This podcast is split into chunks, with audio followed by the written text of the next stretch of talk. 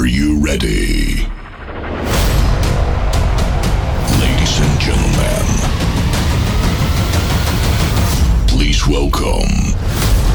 Au platine, DJ Fabi Light.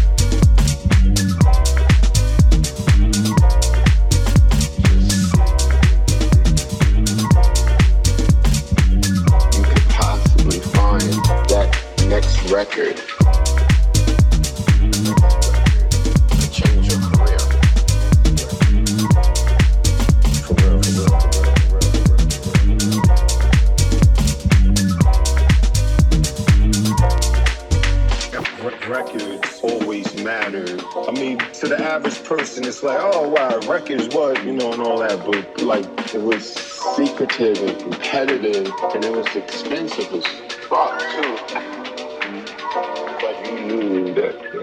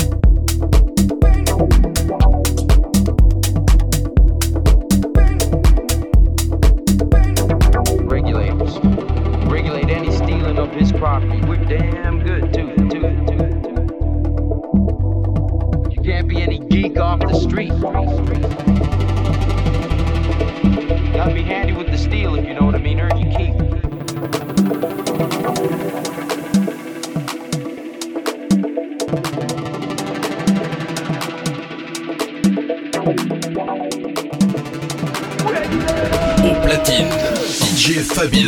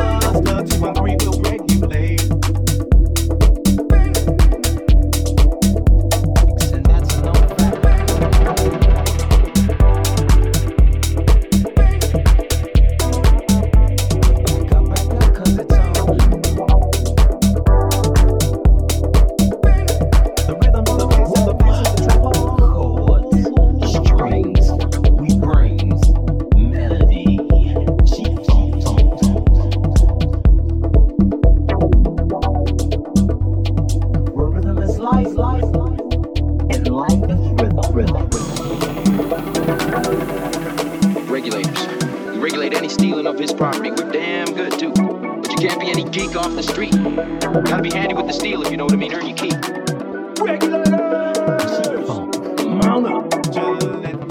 I got of girls and it's going real swell. The next stop is the East Side Motel.